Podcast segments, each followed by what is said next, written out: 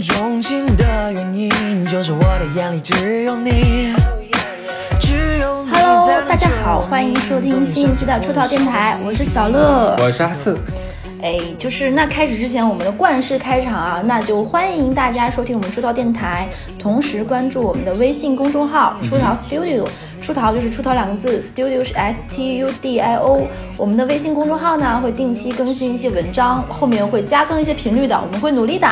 同时呢，关注我们微信公众号，点击下方的联系我们，可以添加那个客服的微信，然后扫码加入到我们的群。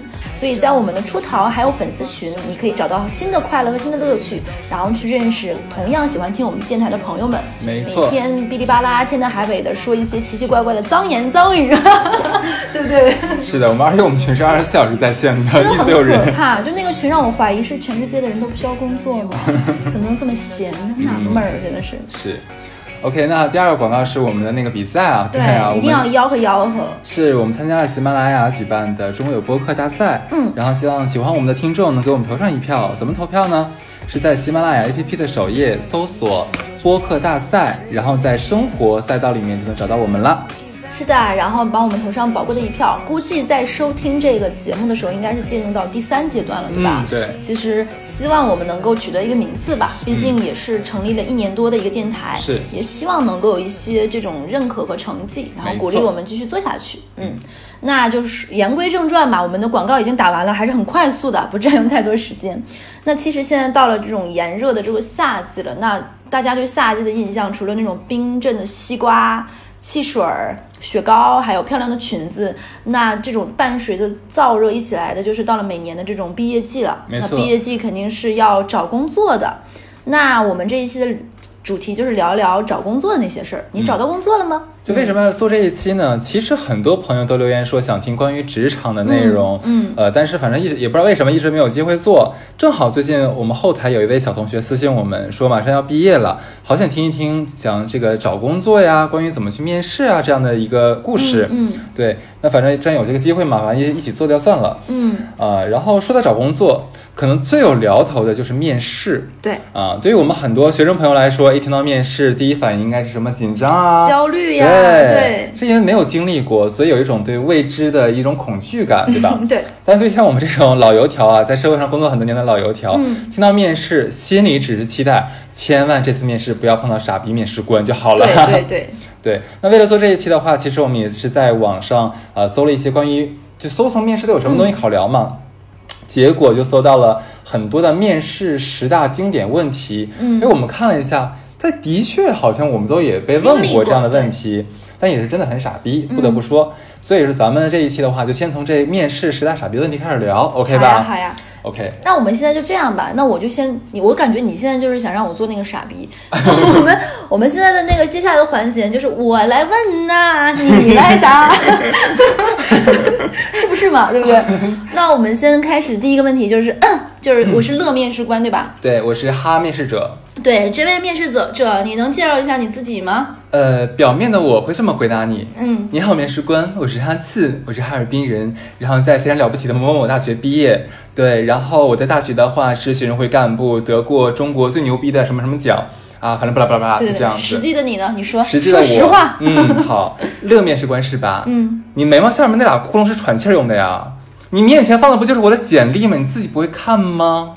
嗯，就是我说实话，对于最开始刚毕业的面试的人，对，一定是惴惴不安的，然后恨不得简历写个十页，做个 PPT。是，但是，但是说实话，既然你能够从海选过了简简历那一关，肯定是要先筛简历，然后你才能做到这里嘛。。对，其实我对你最起码一个初判门槛是肯定有的，对于你的学历各方面，呃，其实你想，对于这种刚毕业的孩子的话，他们已经尽可能的想把自己所有的经最历好的一面全部展现在这个纸这一张纸头上面，对吧？那你说很多面试官会解释，强行解释说，哎呀，那你的简历我其实看过的，那我想听一些你的不一样的地方。嗯，我想问一下，他就是一个小孩，刚毕业的小孩，他除了简历上那些学过什么课、得过什么奖、实习过什么之外，你觉得他还能有什么东西说出来能让你特别震惊、想你想知道的呢？你这就是很奇怪哎。对，而且我觉得很多面试官他会很喜欢把自己弄得非常的就是不耐烦，嗯，对，就造成可能这是压力面试或者是紧张面试，是是更考验一个人的这种准备能力哎吧。我们的听众可能不知道什么，有些人不知道什么是压力面试，你能讲吗？其实很多压力面试是我通过我的一些方式和我的情绪和我的一些小手势，传达出我对你的一些压迫感。然后让面试者其实可能在这个过程中是觉得，哎，我是不是哪里没说好？是不是哪里没做对？是不是这个面试官已经对我不耐烦、不满意了？然后这是非常考验一个应聘者的心理素质的，尤其是新人。你知道咱俩当同事同事的，我进咱俩那家公司的时候，我经历了长达一个小时零十五分钟的压力面试吗？哇哦，我我给你讲一下这个经历好了，就是反正是去咱们那个豪华的这个五楼啊，对办公大楼然后结果一推门的话，就是对面巨大无比的一张桌子上，对面坐了三个就是威严正坐的这样的一三个人，一丝不苟，就一点都不笑的那那种。嗯所以最右边那个就是，其实我们叫做什么什么强行什么什么官，不知道什么官啊，嗯他来主要问我问题。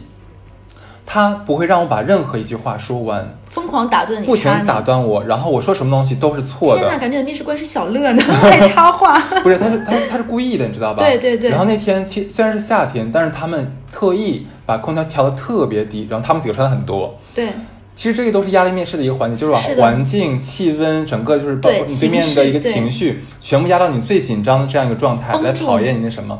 然后最后反正一个半小时之后，我真的不知道我怎么走出来的，特别真的特别恐怖应。该都会腿软，就是累的。我就觉得说，而且你知道他会有一些就是不用当字的羞辱你、打击你和就是埋汰你的自尊心，用这种方式来各种打击你，看你能不能崩溃。嗯，然后后来我进咱们顺利进入咱们公司之后，然后我就去问这个这个有有了解过的同事，他们说，嗯，其实这个岗位上已经面哭了上就上百人了，已经。哇，那你其实真的还蛮厉害的，对。对，因为我觉得其实其实坦白讲，就是你一定要相对自信而言，其实大家嗯刚从学校出来都是一张白纸，嗯那你能够从海海量的简历里能进入到去面试这个环节，嗯那说明你的基本关六十分肯定是过的了，嗯所以你有什么不自信呢？而且我我一直觉得面试这个问题是双向选择，你也有可以就是为什么会有发 offer，你可以接 offer，你也可以拒 offer，对所以不用太多的说啊，这个是一个五百强企业啊，这是一个什么。特别厉害的什么？你们是一个双向选择的过程。其实你们怎么讲，在这个面试环节上，你们是平等的了，对对不用想那么对多。对，还有就是，我觉得个人给一些刚毕业的人一些小建议吧，就不要把自己在学生社团这件事情放得太大。没错，咱俩之前有一期讲讲过这个事儿。是的，所以我觉得其实。相反而言，你在你的工学习之余，你是否比如说掌握了一些其他专业技能的这种学习，反倒还是蛮加分的。比如说你的一些软件的使用，以及一些办公技巧上，其实这说明你你是已经有在做一些成为一个职场人的准备了，嗯包括你一些考证之类的。虽然我一直不觉得证是一个人的衡量标准，但是它侧面能反映出你这个人在学习上的一种自我驱动力吧。假如说你跟同时跟三个人一起来竞聘这个职位，其实你们条件都差不了太多。那这个时候让面试官怎么选？除了颜值之外，那只能看你比他们多些什么了。是的那你这个学生阶段的话，能多的其实也不过就是证书啊，或者你的实习经历，对吧？而且其实有很多现在，因为我不太知道今年疫情会不会是不太一样，因为当年我们毕业的时候，他会有一些公司，他会去学校进行面试嘛，比如说华校招对华中校区，有可能比如说当年我在武汉嘛，他整个华中校华中校区的校招都会在我们学校，那会有各个学校的人都来我们学校来面试。其实大家都是这一类的高校，嗯哼，都是今年毕业的学生，其实基本素质都是差不多的。没错。所以你可以去想一些你的一些闪光点，嗯。而且个人建议自我介绍的时间不要太长，没错，有因为你会消耗掉你的面试官对你的一些就是这种专注度，而且一般经历过这种校园面面试的这种面试官，他一天要面试非常多的人，大家说的话基本都是差不多的，所以还是相对展现个人魅力和专业度，对，并且保持着这种刚毕业的职场人的这种蓬勃向上的朝气嗯很重要。还有就是，我觉得哈斯刚才说的有一点很对，就是不要被压力面试这种吓到。我当年其实去面过某一个互联网大厂，我的面试官当时假装自己睡着了，没有在听我说话。啊！对啊，你这个就是就是假装没有在认啊，你再讲一遍。其实后面我才知道他是装的，啊，他让我把一句话重复了好几遍，就是想考验我的。耐心程度各方面，所以我觉得尽量把自己放轻松，然后相对准备充分，不要达到那种，比如说，举个例子啊，你面试一个奢侈品，你连到底他是做什么都不知道。就像我有一个直男憨憨朋友，他是面试了一个奢侈品，当时笔试里有一道题，就是说，请你说说出十个奢侈品品牌，他都写不下来。那他去面个屁啊！对呀、就是你要自己先做一些前面的功课然后再去面对你的面试。那我们现在介绍完自己了啊，第一个问题。那第二个问题，小乐面试官再问一下，是吧？对，再问一下这位哈斯同学，呃、请问你为什么选择我们公司？那表面的我会这样回答你：贵公司在行业内有极高的知名度，公司 CEO 是我的偶像，每天晚上我都虔诚的祈祷，先有一天成为像你们 CEO 一样优秀的人儿。而且有一次啊，我在这个很偏远的县城老家呀，就是居然能买得到贵公司的产品呢！你说你们公司真的实力太厉害了。我很早就特别希望能进入像贵公司这样的这么优秀的公司工作。今天能来到贵公司接受面试，我真的十分荣幸。不管结果成功与否，呃，对我来说的话都是非常非常难得和珍贵的经历我。感觉这位同同学是来面试我们董事长夫人的。其实实际的我是，你问我为什么选择你们公司是吧？我选你个头啊！你以为你谁呀、老子他妈海投的好吗？先拿到你们 offer 再说，来不来不一定呢。你们要不要？你们就是不要我，老子下面下一家得了呗。对，我觉得屌其实什么屌嘛其实我觉得这个问题特别的扯淡。就是啊，这个可能他的问题本身就是想问你，你了不了解我们公司？嗯我们是一个干什么的企业？所以你你一定要拆解一下这个问题的核心内核是什么？对，就这种问题确实会让人觉得有点蠢，是吧？还不如说直接挑破你到底想要听到一个什么样的或者说你对我们公司有多了解，然后你觉得我们公司是哪一个环节或者哪一个能给到你想要的东西，这样说其实更好一点。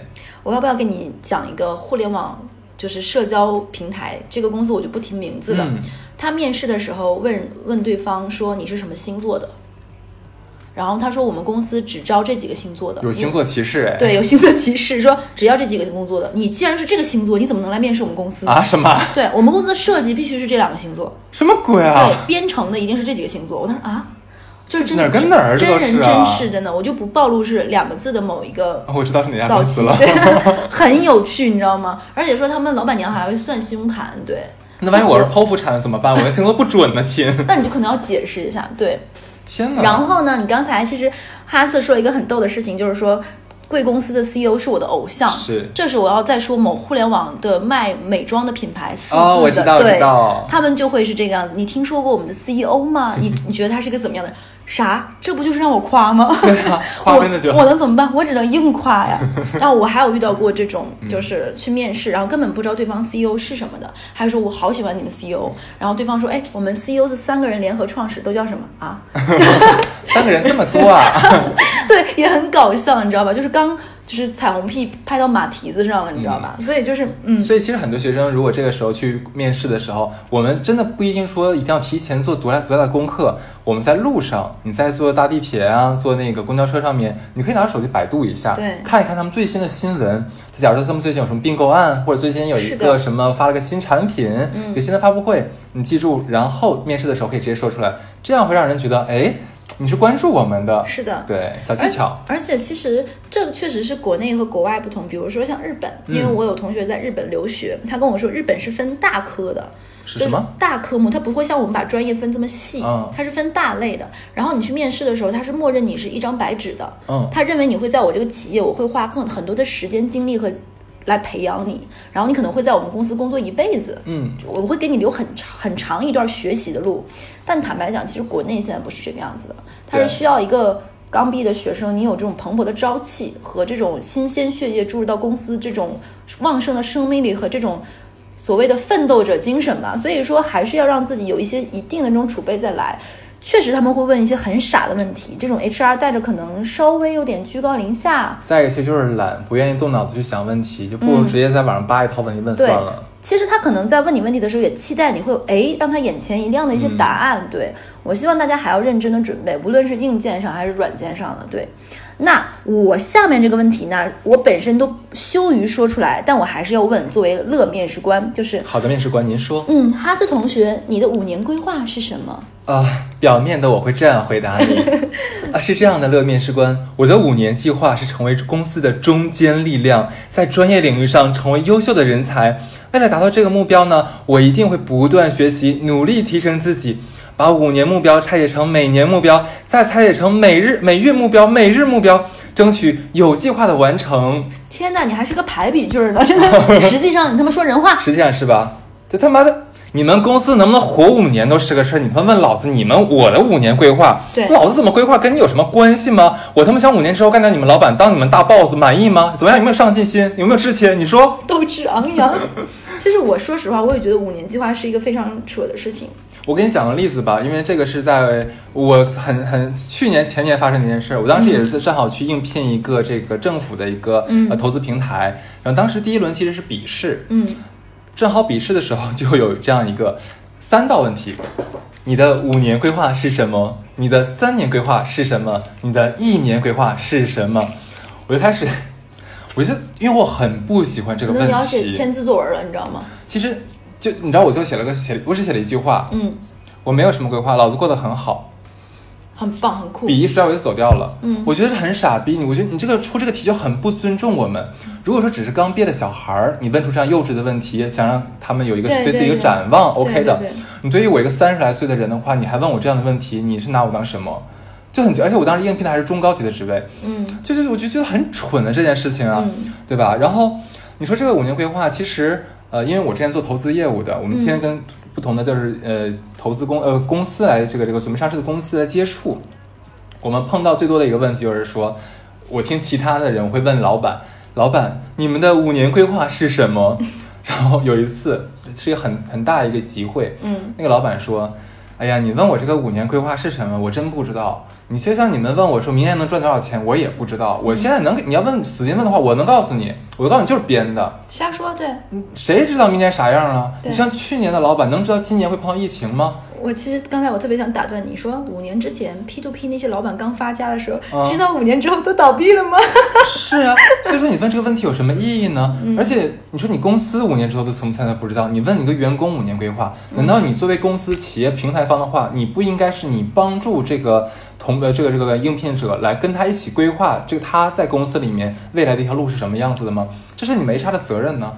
其实我说实话，这是一个双向的事情，而且嗯是要考虑一个面试者他的一个内在驱动力的问题，嗯因为他包括他是有一个，就最近有本书很火的《创新者的基因》嘛，嗯嗯我觉得是这个样子。但是你不能说拿他写千字作文说啊，你五年规划是什么，让我洋洋洒洒说瞎话，对啊真的是睁着眼睛说瞎话。对啊，现在能做到百年老店的有多少呢？能做到一个企业说五年之后还有蓬勃发展，还有就是更可怕的是，你是如何有自信，我可以跟这个企业捆绑五年以上呢？合同三年才一换签，对吧？对啊试用期还有三个月呢很。奇怪所，以我觉得这个问题其实坦白讲不是一个很很聪明的问题，对他可能。对他可能确实是在对刚毕业的学生没什么太多问题的时候的硬问对硬问就是但是生问，对于像我们这种呃已经是工作有有经历的人的话，真的不要问我们这直说吧。就是老东西。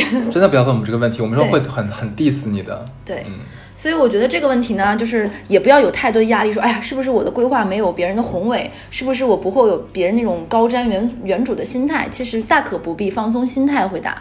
然后下一个问题呢，就又来面试官。对，嗯，我的哈四面试者，你好，你好，请问一下，你对我们公司和你要应聘的岗位了解吗？好的，表面的我会这样回答你啊，我来之前的话就已经了解过了。不仅我在这个网上做了详细的查询，而且啊，我还打电话咨询了我们之前毕业的一位在这一行做的很深的一个学姐。哎呦，对，综合我所有获得的信息啊，我觉得我的能力完全可以胜任您这次给我这个审批的这样一个职位的。哎，我觉得说实话，你这个表面的你回答的非常得体，嗯就是。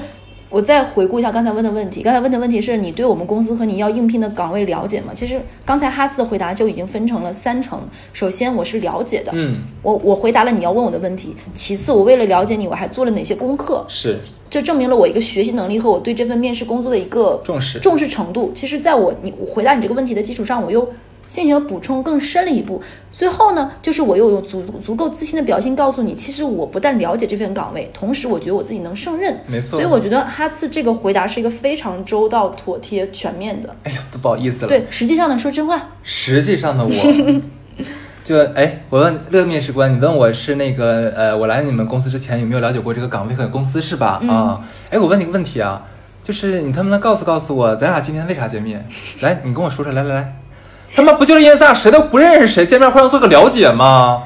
对吧？不然的话，你说我是不是可以坐下来问你说，你有没有对我这个人做前期调查？你了不了解我？是吧？双向双向吧，对，就很愚蠢啊。但我说实话，我确实是遇到过一些海量投简历的这种本科毕业生，他们真的是干啥都不知道就来面试了。然后我觉得这种其实是你也没有对这个岗位很尊重，就你正好正中了就是这个面试你的这个人的这个蠢问题的下怀。嗯，对，可能这个问题是专门过滤这样的人的是吧？是的对，就我我真的要说哈斯刚才的这个，因为我也面试过别人嘛，我觉得哈斯的回答是我觉得非常标准化的一个回答。啊，谢谢乐面试对官的对对肯定，对，但是有很多小孩就是说啊，我不了解。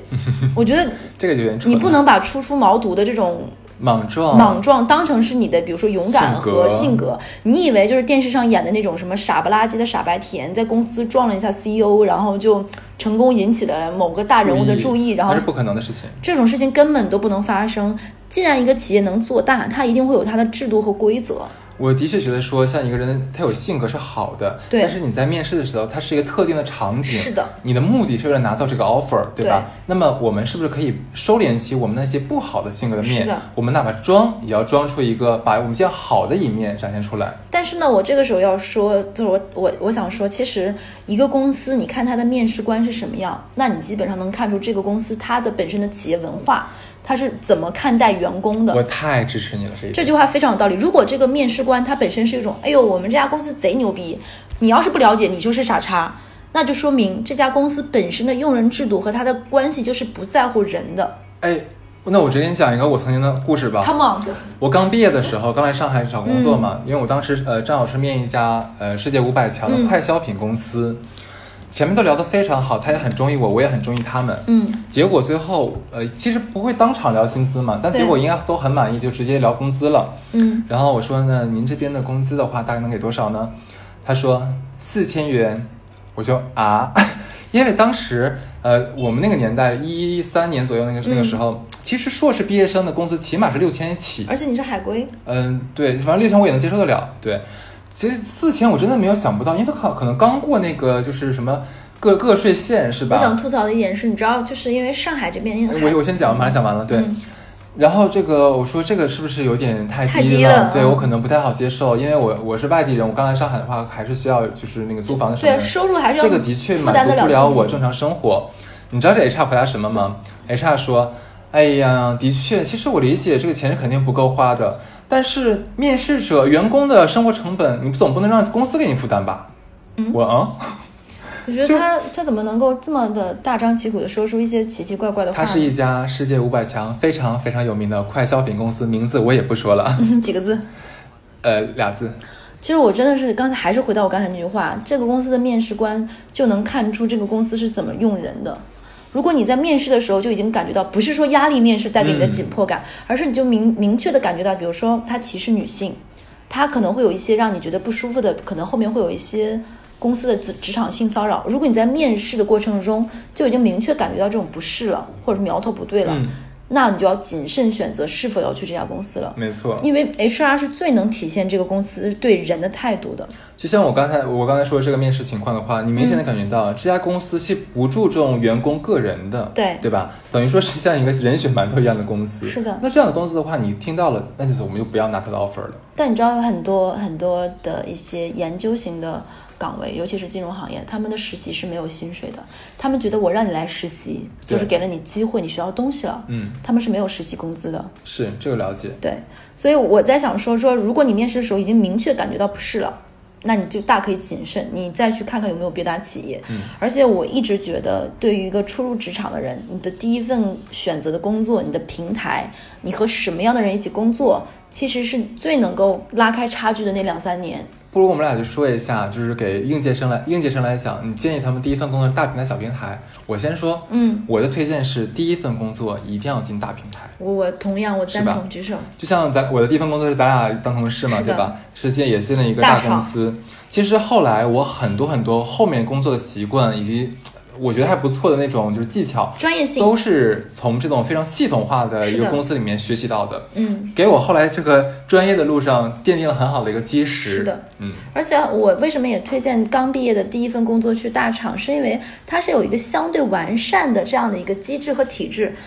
它确实没有说像是创业公司、小型公司那么凸显个人能力。嗯但是像这样一个大的运作的公司，它是有个完善的制度的。对如果你用心去学习，你可以学到一个一个完整的一个流程。在在这样的企业，我觉得学习一到两年，其实对个人成长和作为一个专业的职场人是非常有帮助的。的确，但是要看你的个人选择，可能有的人就是拼搏型，他就想去创就创业等等。业就好了。对，还是要选择自己适合的路。嗯，那这个问题我们差不多傻叉问题已经结束了。那乐面试官再问一下哈吃哈斯一个问题，就是是 讨厌，你居然你居然敢攻击你的面试官啊，，对不起惹，你真是僭越了，你知道？出去，我不想面试你了。跪下，不要这样，请请您接着问吧。现在这个问题就是说一下你的优点和缺点。你的缺点就是吐槽面试官，那我我来说一下，表面的我会这样回答你。啊，我的优点呢，就是责任心特别强，我会把我的工作真的当做我人生中最重要的事情来做，因为我觉得能工作的话，就已经是非常有有幸运的事情了。那我说到我的缺点的话，其实就是责任心太强了，就有的时候会给自己很大很大的压力。但是，但是我相信这个压力一定会转化成动力，我一定会有更多的动力去努力工作的。嗯，我我我这里要说一下，基本上所有人在说自己的优点和缺点，你会发现优点是优点，缺点也是优优点点。就是这个问题是白问。所以孩子们千万不要那么傻，你真说自己的缺点。那你实际的是什么呀？你说，说实话。就是我，如果你问我这问题，我实际怎么说，是吧？那好，嗯就是实际的我哈，我的话会说，我的缺点呀、就是懒惰、不听话、爱迟到、爱请假、爱撕逼、爱挑拨离间，满意吗？啊，对啊，就是怎么说呢？就是优点嘛，就挑好听的说嘛，对吧？缺点就挑些无关痛痒的，就这东西你你有啥好问有啥好问的呢？是不是？你要说实话，大家缺点都有，比如说爱睡懒觉，谁他妈爱天天早上打卡上班？是呀，对啊，我就想偷工减料，我希我希望 CEO 爱上我呀，一人之下 万人之上，这话能讲？对呀，搞笑真的是就。很扯。但是作为就是比如说，如果你已经遇到问这种问题的 HR 了，这种面试官了，你就没有办法吐槽说他他妈好像没有用心准备，就是在网上捡问题问。对，那其实我觉得哈次这个回答就很棒，优点是优点，缺点也是优点。你可以把这个优点包装一下，包装成缺点，然后再搂回来。是的，然后就比如说你已经讲了你的优点是，可能你是非常有创造力的。那缺点的话，你就可以说，可能你你会在现有的一些想法中提出一些你的建议，可能这个建议会远超现在，比如说这个执行进度和各方面，但是可能会是会为这个岗位注入一些新鲜的活力等等。所以说，你要把你的优点和缺点是互为补充的。对虽然大家都明白，就是这是有点场面化，对，但是确实不要把自己真正的缺点说出来，那那就真的笨了。就是就是有点傻傻的哦。对，那我再问你一个问题哦，我的小接着刚才问题是吧？对，那你喜欢压力吗？我真的没想一口一口盐汽水喷死你、啊！就表面的我的话会这样回答您：嗯，我十分喜欢压力呀、没压力能死是吧？对对对，我特别喜欢在有压力的环境下工作，就这样可以激发出我无限的潜能。就是你知道，我是一个渴望不断探索自己能力边界的人。哇，这小词儿甩的，探索自己能力的边界，是这给你拽的。我特别希望在贵公司能打造出一片天地，就创造出一个灵感的火花。对，就感觉贵公司就是一个榨汁机，能把我榨干，我就快乐，对，让我如泉涌，真的是。实际的我是这样想这样跟你讲，小丫头就是片子有两副面孔，你问我喜不喜欢压力啊？喜欢呀，可喜欢了呀！就老子最他妈喜欢在海底两万里工作了，那压力可大了呢。就哪有人会喜欢压力啊？变态吗？其实我是说实话，这个问题还蛮符合现在的，因为现在这几年其实我们也录过一期，这两年最火的一个词就是九九六，嗯，就这本身就是一种时间上给人的一种压力，对不对？。对，其实这个问题就是你喜欢压力吗？其实面试官无外乎背后拆解的就是三个意思，就是你能够扛加班吗？嗯第二个，你能够超负荷的工作吗？嗯，第三个就是你能够接受你现在的工作可能就带来的你的收入和说白了你的时薪相对降低吗？没错这，是拆拆解出来的三个问题。那说白了，如果他能问出这样的一个问题，你就相信你后面的工作可能就有一点点辛苦。对于一个应届毕业生，你要花更多的时间去学、去上手，要花自己的个人精力和时间，可能已经不是你早上的九点到晚上的六点了。所以说，我觉得哈斯刚才那个回答其实也是很得体。我感觉就是像说啊，这是就是批卷子的时候，这标准答案是什么样子？对，所以就是说，既然你如果想选一份这样的工作，那我觉得如果薪酬相对满意对一个应届生，那你就要做好准备，然后迎接挑战和压力，然后很有兴趣去做更。富有挑战性的工作，去、嗯去接受承担和更多的责任，没错我觉得这是可以的。嗯那下一个问题就是，接着刚才那个问题，面试官可能就会问：哎呀，那哈次啊，你能接受加班吗？表面的我会这样回答你，嗯，当然可以了，我是单身啊，就算下班回到家也没有什么事情做，还不如留在公司加班呢。就一呢是可以提高这个工作量能啊，第二呢还我还可以在这个工作中学习提升，所以加班问题我完全 OK，您大可放心，我特别喜欢加班 说自己心里话。啊，这样是吧？加班儿是吗？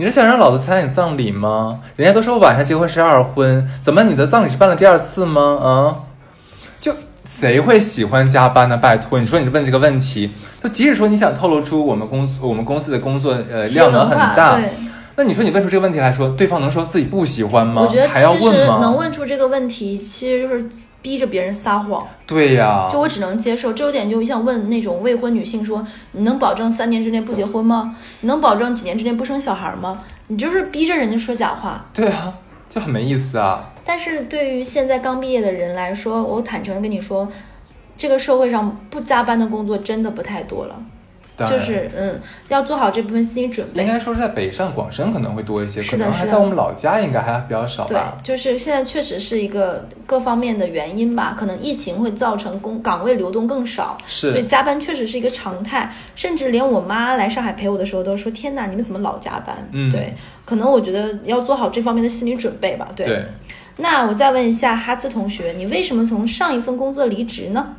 表面的我会这样回答你，呃，是因为前公司的发展方向做出了调整，跟我的个人职业规划产生了冲突，所以说，嗯，这个为了坚持我的专业和人生规划，所以我才决定要换一份工作。太假了，说实话。那不如我跟你说点我的心里话。啊，是因为我调戏了老板秘书，挪用了公司公款买盲盒，把上司堵在了女厕所暴打了一顿，OK 吗？你觉得这个答案怎么样？就还他妈能是因为啥？员工离职就俩原因，你要么钱给的少，你要么干的不爽，是的，就这俩原因啊。因为我之前有一个非常好的领导，他跟我说，他说一份工作你要继续做下去，或者是你接不接受接受一个 offer，无外乎两个事情，一个是钱，一个是开心。对钱拆解成两部分，就是 title 给的够不够，嗯，薪第二个就是工工资的薪水够不够，这对是钱。那钱拆解成两部分，title 就是未来的一个钱，薪水就是现在一个钱，那你就平衡一下。那开心不开心就是两个，就是你做的事情是不是你喜欢做的事情。对，第二个就是你在这份工作中是否得到了尊重和成就感。没错，就我觉得他说，然后我那个领导跟我说，他说这四点你只要满足任意两点，嗯，这份工作你都可以做下去，是的，这个 offer 你都可以接。我觉得这段话让我受益匪浅，我也把这个就是送给今天听我们这期电台的朋友，一份工作就是这两点，钱和开不开心。嗯，那如果有面试官问你，你为什么从上一份工作离职？我非常不建议你说出一些实话，比如说有一些女生她会说，我为什么离开上一家公司？因为我的老板挪用公款，我我我受不了。非常减分这个回答。这个回答非常减分，因为这无形之中，在上一家公司遗留的问题，其实你不应该暴露给下一家公司。对的，这是你你的领导是否做了逾越他本分的事情，这是他个人的问题。但这份话你是否应该带到你下一家公司？我觉得是不应该的。对的，对，因为不管怎么样，上一份工作其实你跟他切割来了之后，你不应该把这份东西带到下一份公司来。同时让下一份公司的这个 HR 会觉得说，哎，那如果说你从我们公司跳槽的话，你会不会跟下家也说我们的坏话，然后把我们的一些公司的一些弊端暴露无遗呢？对，对吧？还有一个就是，还会有一些女生可能在上一份工作离职的原因，确实是经历过一些职场性骚扰。嗯，那你把这个如果在下一份面试的时候说啊，因为我的前主管一直一直骚扰我，晚上非要敲我房门，我也不建议，哪怕这是实话，你在下一份工作说，嗯，因为它不是很得体。对，我觉得，如果说你在上一份工作发生一些这些不愉快的、不愉快的事呃事情，你出于自我保护，马上切断和离开，那你可以比如说，嗯，可能团队的一些不和谐呀，像他自己说一些工作内容板块的调整，以及嗯。这个公司可能他在拆并购，对，说一些这种所谓的打引号的假话，嗯对。其实我觉得也对你是一个保护，没错。对，而且不得不说，我再加一点，像你刚才讲说，如果女孩在上一份工作发生了性骚扰事件，嗯那最好不要说。这这点为什么说不要说？还有一个呃可能性就是，如果面试官是一个直男癌，嗯，他可能觉得说，是不是你勾引了你上司？对，会有一些这就很奇妙的解读了。，因为人太多了，你不知道这个人会有什么样的想法。那我们也一定要就是专注在我们的目的上，我们的目的就是完成这次面试，我们顺利拿到 offer。不要在他的再旁生枝节。不要不要给自己找了一些困难，嗯是这样的。而因为有很多问题，如果这个问题不是一个完整的答案，它会散开出很多的枝桠，是可能到后面你就被拽跑偏了，就有点像打辩论，一遍、二遍、三遍，三遍是驳辩环节，你可能就被他带跑偏，你忘了你最开始的初衷是什么。我觉得哈次那话是特别对，你要明确你的目的是什么。这是一场面试，既然你来了，那你就是想了解这份工作你是否喜欢，得到这个 offer，这是你的去的初衷和你的目的，那就是一个非常明确的结果导向。是的，而且在面试中的话，我们要尽可能的就一是不要被就是那个面试官带跑偏了，我们要专注是把我们的长项以及我们多么适合这份适适合这份工作这一点表现出来。其他的问题的话，我们就简单回答。对，我觉得其实有的时候面试一份工作跟谈恋爱的相亲有点相似，会有这是一个自我销售的过程，是展现自己优越的一面，展展现自自己比别人优秀的一面，然后让别人认可你、欣赏你，并且建立一个非常好的第一印象。所以我觉得这个是需要认真打打打造自己的形象。我觉得面试确实是有技巧的，没错，那我接下来再问那个乐呃哈次一个问题，就是如果你跟上司的意见相左不一致，你怎么办呢？这个问题。表面上呢，我会这样回答你。呃，首先我一定会尊重领导的意见和建议，我相信领导的能力，我会反思我的建议是不是呃想的不够充分，嗯不够这个圆满。如果我发现我的建议好像比领导的更合理一些的话，但我一定坚持认为是说我一定是是跟我的领导信息有不对称，嗯领导知道的信息一定比我多，嗯不然领导不会做出这样的决定。那么我一定会全力支持我的领导。嗯，实际呢？嗯，啊，是实际呀、实际就是我要是我领导就是找茬跟我意见不一样是吧？嗯，三天之内我保证把他塞进马桶溺死，然后给他挫骨扬灰。嗯，就这样。大家肯定都是觉得意见不左，一定是会坚持觉得自己是对的嘛。是的对。其实我我这里要说一下，大家有没有发现，在哈斯回答问题表面上的他都会说出一些非常专业化的词，嗯比如说信息不对称，嗯，比如说更合理等等等等。其实我觉得大家如果在面试，虽然大家是在聊天，对不对？你一句我一句，但你的语言和用词上还是要保证专业度的，就像写作文不是流水账一样。是的。就它会体现出你是不是已经准备好成为一个职场人了。嗯，对，不要还是一种小孩子气，懵懵懂懂啊啥啊，我跟领导意见不一样呀，那咋整啊？那领导说了算呗。就是这份单纯和可爱，可能是有，比如说有迷人的一面，但他这个迷人肯定不是在一份工作面试的时候应该呈现出来，可能应该是在《青春有你》里面比较合适，对不对？知心妹妹是吗？对啊，就可能在那里更合适，就不要太搞得好像是懵懂无知的小白兔，嗯或者是傻憨憨，还是要比如说像刚才哈斯那个回答，我就觉得非常得体，对。嗯谢谢啊。因为你没有发现哈次的回答都是递进式的嘛？先回答你这个问题的表面问题，然后拆解出来这个问题我为什么最后回答，最后再迎合你。其实我本身是适合这份工作的，我最后全部都拽回来。对，所以说就是这就是刚才又回到不要被带跑偏。既然面试官能问出这样问题，哪怕他太傻叉，嗯你都要化被动为主动。没错。对，那再问一个就是。你希望跟什么样的上司合作呢？这个问题问出来，我自己都觉得傻叉。表面上的，我会这样回答你，啊，其实我的性格很随和的，我跟我身边所有遇到的人都能十分愉快的相处。那对于未来的领导的话，我特别希望能跟他学到更多的专业知识，尽早成为公司的专业人才。实际上你呢？呃，我特别希望我的领导是白富美、高富帅、温柔善良、没脾没脾气，不给我派活，没事儿就给我涨薪加薪啊！天天请我吃饭，每逢节假日还给我买礼物，我怼他他还不还嘴，他找到更好工作的时候还会把我带走的那一种。哇哦，你这个上司是不是叫菲佣？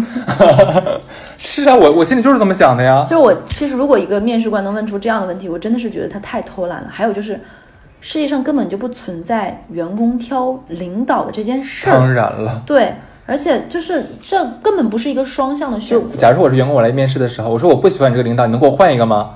可能吗？那老板说你滚。对啊，所以我就问这个问题的面试官也是非常的傻叉而而且很多公司是这个样子，他会先面人事的人，对，面完人事的人再去把你分配到你要面试那个部门的主管再面，最后再来 HR 进行一个合合的这样一个大概是三轮的这种面试。是，啊，这抛开可能还有笔试等等环节，所以我觉得呢，在 HR 这里面，你尽量体现出你这你对这份工作的。认真专注程度，希望得到这份工作。那如果你接下来面试的是专业项，比如说你去面营销、比如说你去面公关，你去面市场，面去面 IT，那你在那里就要体现出你对这份工作的专业能力上的技能上的一些特色，所以它是有不同的侧重点的。但是如果他问你希望与什么样的上司合作，不要真说出心里话，你要展现出不论怎么样，我都希望在这份工作中得到锻炼。我觉我觉得他能做我的领导，一定是有个人的闪光点的。那我是带着学习的心态跟他好好干的，保持这样的一个状态。而且同时我是非常好管、非常听话的人，对要把这个展示出来。对，既上进又进取。那其实我们刚才这十个问题啊，就是我的这个回答，表面的回答，其实大家可以看得出来，都不是简单说是对啊，嗯，我可以。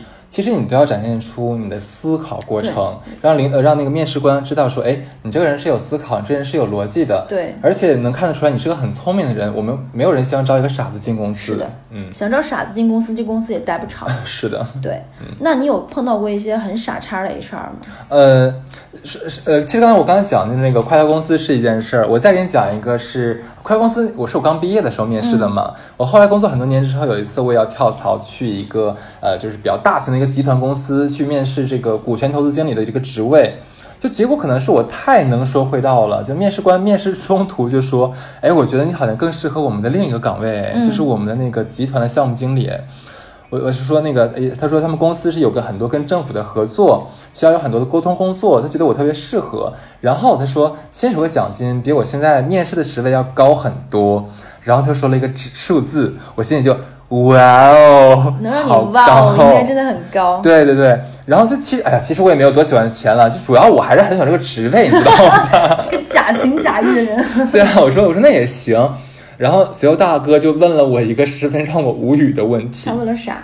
他就说：“那这个职位呢，是很容易受到这个合作商啊送钱送礼物的回扣什么的？对对对对对，那你遇到会怎么样？你说问我这个问题，我能怎么说？那我我我当时我表面上说，我说我是绝对不会接受的。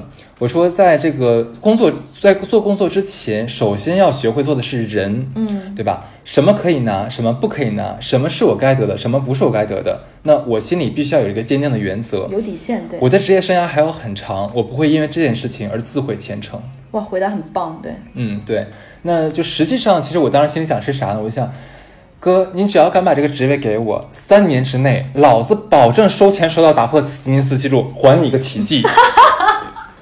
然后我估计面试官大哥说：“跟我一起，咱俩三七开，你俩就一拍即合，耶！”就是觉得问问我这个问题，你说我怎么回答？我能说我对我特别想收，我怎么可能回答这个吗？对，就是我觉得是这个样子的。然后我之前还遇到过那种面试官就问你说同样的道理说，嗯啊，我们这个工作呢，其实我们就喜欢招美女，你觉得你是美女吗？啊 对，我在想，嗯，我我在想说，我不知道怎么回答这种问题，你知道吗？怎么评价自己是美女这事儿呢？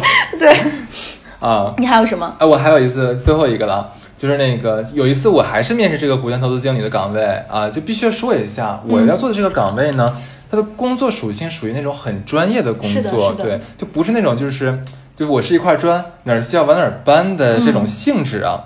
然后那个面试官就问我说：“你会开车吗？”我说我不太会开，他说不会，为什么不会啊？那万一碰到领导下班不想开车回家怎么办呀？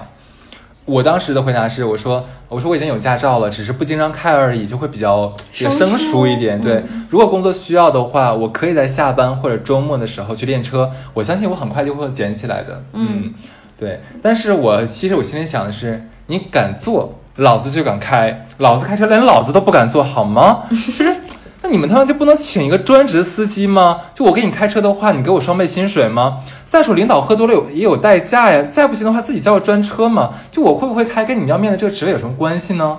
就是很多很多的岗位在面试的时候都希望这个面试的人是一个多面手，哪有就是你是一块砖，哪里有坑往哪里哪哪里搬，就是希望啊你能给老板做代驾，你出去谈业务，然后你能喝酒。嗯，对，这里我要说一下，小乐遇到过哪种呢？因为我是做营销 branding 这一块儿的嘛，市场这块儿的，就好几次人家有问过这个问题，说，哎，你是东北人啊？看你看你简历上说，那你是不是应该很能喝酒？嗯，那其实我永远都会回答说我不能喝的，而且我酒量很差，所以我一般不喝酒的。就是你要要偶尔说大家喝一杯，开开心心就可以，但我的量也就这些。但是对方一定说不可能，不可能，东北人一定是谦虚，一定不能喝。但是我这里要跟大家说，如果一个工作，除非是真的是那种。我并不是歧视销售啊，那可能有的有的销售工作确实是需要喝酒的，对，但正常一个女生，请你想好，如果这份工作是需要你去拼酒的，需要你去应酬的，那你其实要打个问号了，这份工作是否能安全？对对那能在面试的时候就问出这样的问题，那说明后面的工作一定是需要的。会很辛苦，女同志对，们，所以你们要想清楚这份嗯 offer 你接不接。没错。如果他的薪水很优渥，那如果他是怎么怎么样的，我觉得也需要想清楚、慎重一点，而且身体还是最重要的。嗯对，其实我们刚才讲了很多关于这个笔试，还有单独的面试和面 HR，还有一种面试是这个应届生很容易碰到的，就是群面。对。群、哎，我我插一下，嗯。今年疫情期间我去面试，还发现一种面是视频面，啊因为因为去不了人家公司，现在直接拿那个 Zoom 跟我视频面试。OK 你接着说群面。我，讲一下群面，就我当时的经验好了，我当时也是面试一家大公司，然后他们真的是，就是他们是全国一起面试，然后全部把所有人调到上海来那种大型面试嘛，就到应该到第三关我才到群面，当时群面一组是十五个人，哇，好吵呀、特别可怕，然后跟我们时间特别短。这个时候的话，我们一定要抓住这个主动权，嗯就是尽量展现自己。一个是你的思维真的要很快，你讲东西一定要言之有理，对吧？嗯然后我跟你讲几个我在我在现场碰到的不太那么合适的这样一个举动举动，一是懦弱。会有那样的是女孩子，就可能觉得，哎呀，大家都那么吵，那么激进，她感觉缩在角落有点缩在角落，不敢说了。如果你这样的话，那你一定不会泯于过关。众人了，就会对，第二点，在那种时间非常紧迫的时候，你一定要精炼你的语言，尽量抓重点，说出你的想法，然后尽量这个，而且你最好能引导话题的流向，这是最好让领导看到你，哎，你这个人有管理能力，有这样一个就是判断力。对，结果当时在我旁边的一个女孩儿，就是我们都快结束了，她一直抢不上话，但是你看她说她很想站起来说，然后有有一次终于抢到这个举手发言的机会了，她一说，一下子把我们整个节奏就拉慢了。你知道她说什么？说是这样的，我有一个故事讲给大家听，然后你当时讲什么故事？讲故事，哪有谁听讲故事？又把它摁下去了，你知道吗？就很好就很好笑。所以说不要说什么讲故事啊，就是浪费大家时间的事情，一定会被搞的。对，对，像一般曲面的话，它会有一个，呃，会指派一个面试面试者做这个场控。嗯，你如果觉得说你的论点论据不够那么优秀的话，你也要争取到当这个场控，控制时间来控制每个人发言顺序，或者控制整体的一个流程也。是一个很好展现自己没错机，会。这个人的话也很容易进到下一关。嗯所以说这也是我对曲面的一点小建议吧。对，嗯还有就是我在想说，推荐就是应届面试的人，就是还是要准备一点，比如说你的专业度。嗯这是我要讲一个小乐非常不专业的一件事情。我当时面试我的第一份工作的时候，当时我在湖北读书嘛，嗯然后我当时是视频面试的，就我相当于去了这家公司的武汉的分公司，然后去他们分公司去视频面试，就是视频连线面试那个上海的总部。嗯然后那天我是约了朋友打网球，然后我穿了一身网球服，啊，我面试的是一家老牌金融公司。哦天哪，然后我当时完全没有想那么多，其实当时真的很，因为当时真的很傻，因为想说那个时候我不是本来是要出国读书嘛，后来为了男朋友，觉得已经到了五月份的时候找工作了，其实已经很多工作都没有了。然后我当时心贼大，还想玩儿。面试到最后结束的环节呢，那个老板就总监就说啊，其实我最后也想问一个问题，我想了很久，他说。你为什么穿着运动服就来面试了？你不知道我们这家公司是做什么的？我说我知道啊，你们公司巴拉巴拉说了嘛。他说，那你很了解我们公司。那像我们这种专业的金融公司，其实是对着装是有基本的要求的。你为什么会穿这么随便就来了？你是不是太自信了会？有点冒犯。对，然后我坦白讲，当时我确实是想的太简单，但是我的选择是先是真诚道歉。那欠缺这一层的考虑，那可能我不是很自信，我我并不是说自信自大到冒犯你，那肯定是第一关不要推卸责任，对一定要道歉，真诚的。其次就是想说，那可能自己本来是要赶着两个面试，可能这个我就是撒谎了，可能我另外一个面试的衣服和这个没有衔接好。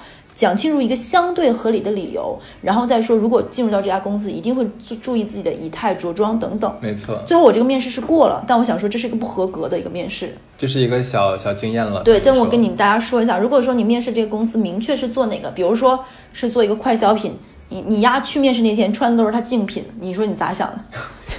咋想的，对不对？傻了你去雅诗兰黛面试说啊，我最喜欢用的啊都不是你们家的牌子，你说你是不是疯了，你是个疯批。对然后去宝格丽面试说，哦，我喜欢戴卡地亚，要死啊，这是。对，其实还有一个问题会在面试中经常会发生，就是你迟到了。对，迟到其实是非常非常严重的一件事情那。这里我要说，因嗯为我们的一一些朋友已经做到了主管这样的级别嘛，是正好我们有一次聊天是大发面试，嗯，大发面试的一个朋友正好是他面试别人还是别人？他面试别人，他面试别人他面试的那个人，他看了一下简历，发现是我们另外一个朋友的直系学弟，他们还认识。嗯，然后他就是他就直接在我们私信的小群里艾特了那个男生，说说哦，你推荐来面试的那个人。我你我跟你说一下，他肯定过不了了。他那天迟到了非常久，准备的也不是很好。他应该准备哪些哪些项的？其实听他聊完我之后，发现迟到这件事情真的是所有面试官不能容忍的事情。我如果是我是面试官的话，我绝对不可能容忍这件事情。对，除非那天是说突发雷暴大雨，全程拥堵，不可抗力，我们没有办法。对对，但但是所以说，如果说你迟到了，你见到了面试，就是你这个后面怎么处理，我不知道你有没有什么小经验。我先说一点啊，嗯，就是如果说你感觉预计你要迟到了，你在路上的时候一定要立刻在提前没有到时间的时候联系你的 HR，你跟他说非常非常抱歉，你可以找一个冠冕堂皇的理由说我们的车正好抛锚了，或者我正在哪个高架上堵着呢。然后我我现在我在想有没有什么办法能能换掉？一旦我下了高速的话，我立刻打就是换车换地铁跑着过去。你要把你的态度展示清楚，让面试官觉得说，哎，虽然说你迟到了，但是你还是有这个呃诚意在的。对，这是很重要一点。然后你最后终于到了这个这个面试的场地了，第一件事情道歉，一定要道道歉道歉，要真诚一点。对不要觉得说老子来面试是你们的荣幸，我老子迟到了能怎么样？而且很多女孩儿可能会想说，哎呀，不就是人家晚一会儿吗？那人家还要化个妆，化妆不就为了尊重你吗？就像好像让男朋友等一样。没有什么应该应分的事情。但是这是在职场，职场里面，除非你爸是什么人物，不然的话没有人惯着你的。对，而且我觉得时间管理包括准时是对一份工作和一个职场人最基本的态度。是的大家的时间都非常珍贵，而且你想，你去面试，那面试你的人无外乎是你未来的领导没，错或者是你的 HR，这两个人，一个是管你钱，一个一个一个是为了管理你的人。你你如果不在他面前好好表现，那你就是不尊重这份工作。我觉得这非常不应该。还有就是不要给自己的迟到找很多别的借口，道歉是第一要义。我觉得有句话，我觉得就是你有一个综艺节目叫做《令人心动的 offer》，嗯，里面有一集当时是叫梅珍一个小姐姐，她那天是因为上海暴雨，嗯然后她她真的堵在高架上了。然后她来了之后的话，她的那个就是呃律师导师就把她叫进屋里说：“你今天上班第一天，你迟到了很久，你知道吗？”然后她大概就是说，就一直道歉，对不起，对不起，对不对不起，她没有找任何借口。后来有一个就是反采，就采单独采访她说：“你为什么就不解释一下？”她说。我到我迟到了，就是我迟到了，对不管什么理由，我最后结果是我迟到了，我不能找任何的借口。非常专业这个态度。对，所以不要总找借口。你找借口的话，会让就是面试官也好，你未来领导也好，觉得你这个人很喜欢推卸责任。是的，其实我觉得没有任何一个领导喜欢这样的下属，没有人不要钻空子。对，那我觉得这一期其实差不多也到这里结束了。是我们非常希望今年去找工作的这些新鲜血液，这种刚毕业的这种职场新鲜新人儿，你们走出加拿大，能够找到一份称心如意的工作，得到心动的 offer，祝你们面试成功，旗开得胜，对，有更高的薪酬。那这一期就到这里，加油，拜拜。拜拜。为了射向你远方继续，为了你我还得不停的加油努力。